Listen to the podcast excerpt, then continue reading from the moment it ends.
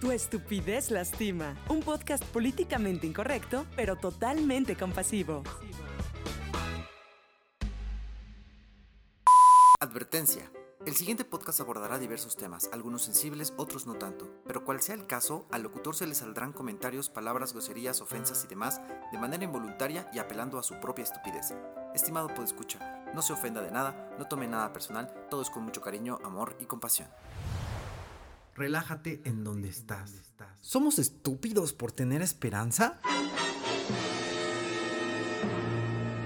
Sí, pero antes de que empiece el desenfrene y todo se salga de control. Aguántame las carnitas asadas, ¿no? Te voy a explicar qué pedo.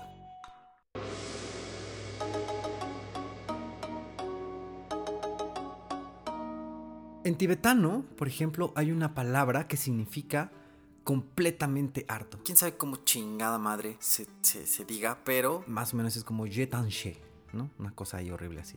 Es decir, esta palabra o este concepto describe el que tengamos o el que tengas o el que busquemos una experiencia de total desesperanza. O sea, renunciar a la esperanza completamente, ¿no? Y esto significa que si no renunciamos a esta esperanza, ¿no?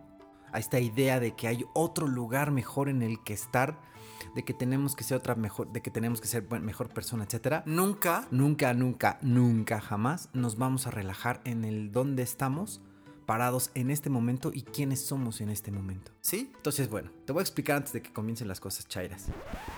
Oh my God. Somos estúpidos porque nos aferramos a esta idea de esperanza, ¿no? Y aferrarnos a ello es igual a creer que podemos tenerlo todo en orden, ¿no? Lo cual básicamente no es nada realista, ya que esta condición, la condición eh, sine qua non, bien acá, de la vida es la mutabilidad, es decir, la transformación, el movimiento, el cambio, en todo el universo es movimiento, ¿no? Constantemente hay situaciones, de hecho, el universo está en expansión constante y nosotros no estamos parados, ¿no? Ni estamos girando, estamos avanzando con el universo. Entonces, con esto me refiero a la esperanza, ¿no? No con el significado de aspiración, porque uno puede tener aspiraciones, ¿no?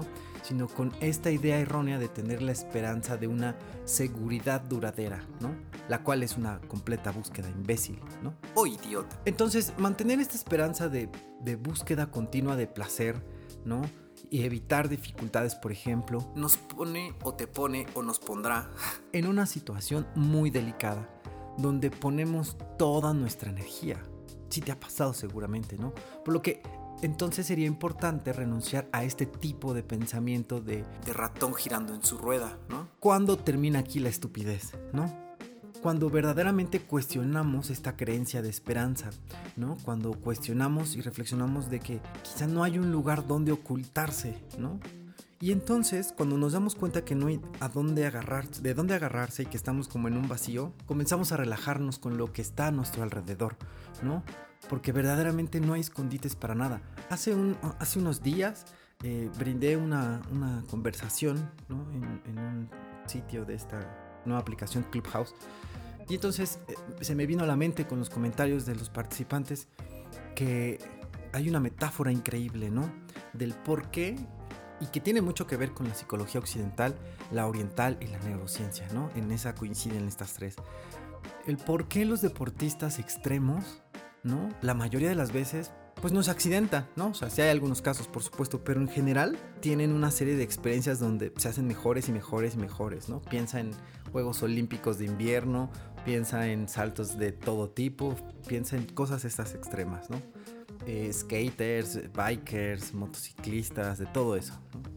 ¿Por qué no se, este, se matan así diario, ¿no? O sea, sí se accidentan, se rompen pies y demás, ¿no? Y entonces ellos ven eh, la vida como una especie de metáfora increíble que es... La vida es un, mar sin, con olas interminables, ¿no? Que tenemos que aprender a, surfear. Entonces, porque estas olas nunca paran, ¿no? Si tú vas al mar, nunca deja de parar las olas, igual que la vida. Entonces, los deportistas extremos lo que hacen es que pierden toda esperanza y seguridad, ¿no? No tienen ninguna expectativa y saben que están literalmente cayendo en el vacío. ¿no? Si se preocuparan y se, y, no se autocontrolaran, ¿no? Si no se autorregularan y estuvieran todos tensos, así como nosotros, como, como, como pollos degollados, ¿no? Este, literalmente podrían morir, ¿no? Entonces, la idea aquí fundamental es perder toda esperanza y expectativa porque no hay nada seguro ni nada de dónde agarrarse, ¿no? Y a medida en que podamos entender eso, será que podremos como vivir más libres.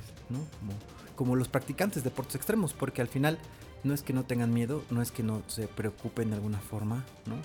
Pero si eso lo trasladaran justo cuando llega el momento de hacer su actividad, podría perjudicarles, de tal suerte que sí podrían perder la vida.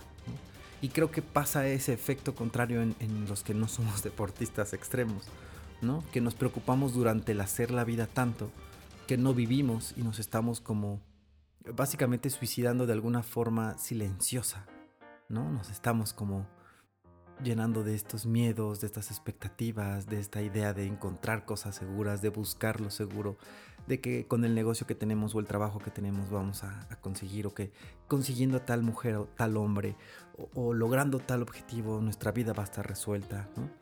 Una cosa es el tener proyectos, metas, objetivos, ¿no?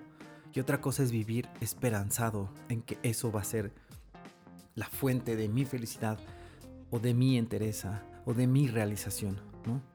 Porque además eh, viene esta historia, ¿no? De las personas muy contadas, ni siquiera es de mí, o sea, es como de muchas otras personas, que es, ¿no? Aquellos que querían tener siempre lana, ¿no? Lucharon, lucharon, trabajaron y ya que la tienen ya no la quieren justo en los primeros meses, claro que sí, por supuesto, pero después ya no, porque se convierte en una en un cúmulo de conflictos que nunca habían visto o conocido, ¿no? Que el, que el familiar que metió a trabajar ya le robó, que ahora todo el mundo lo busca por... por ah, eso sí, eso sí, este, lo, he, lo he visto en otras personas conocidas mías, ¿no? Que cuando llegan a puestos importantes, verdaderamente ya no tienen amigos, porque ahora todo el mundo los busca porque tienen un puesto importante entonces quieren de ahí, ¿no? Tomar algo en lugar de preguntar cómo estás, ¿no? Te preguntan si hay chamba para ellos. Entonces, a veces esa idea de lograr y querer alcanzar algo puede ser totalmente contraproducente y totalmente fuera de lo que pensábamos, ¿no? Puede ser lo contrario. Pero la idea aquí es vivir sí con proyectos, sí con objetivos, sí con expectativas, pero... Digo, sí, sin expectativas, perdón, con proyectos y objetivos, por supuesto. Eh, crear nuestras estrategias, pero perdiendo toda esperanza y toda expectativa. Justo imagínense que sea lo que sea que hagan, más bien esté construido y constituido hacia la idea de el bienestar interior, el beneficio a los demás y hasta ahí, ¿no? Como si fuera un deporte extremo, si eres contador, si eres eh, taekwondoín, si eres... Eh, abogado, médico, psicólogo, eh, ingeniero, lo que sea que seas. Policía. la idea justamente es no vivir con esta expectativa de que estando aquí, ¿no? Se puede, ya encontraste, ¿no? Porque a veces muchas personas, lo que nos pasa a todos es que entramos como un estado basal, ¿no? Como un estado de, de pseudo seguridad, donde ya tenemos un empleo, ya tenemos un trabajo y entonces ¿no? Dejamos como de actualizarnos, dejamos de estudiar, dejamos de leer y buscar otras cosas. Y nos quedamos así aplatanados y de pronto viene algo como la pandemia y ¡pum! ¿No? Ya no se te ocurre nada porque no desarrollaste esta creatividad. Justo en la plática que tuvimos o que me hicieron el honor de invitarme a participar, algunas personas contaban que muchos eh, personajes de la industria musical, que son como los técnicos y eso, se habían suicidado porque no tenían trabajo ni dinero y tenían muchas deudas, ¿no? Entonces a mí se me ocurrió más bien... No lo, no lo, no lo comenté, pero se me ocurrió que... Muchas veces e, e, ese tipo de situaciones pasan más allá de los trastornos y situaciones complejas que tengan, porque no, no hay un desarrollo de la heurística, ¿no? El, a solucionar los problemas con cierta...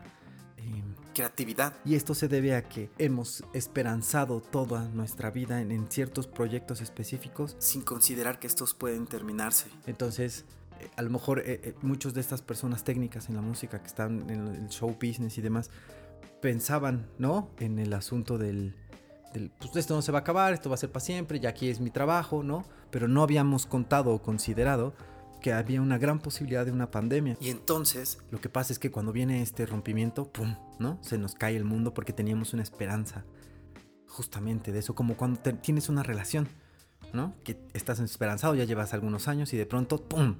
Te enteras que te engañaron o se muere o te deja de la nada, ¿no? Porque ya no siente amor por ti.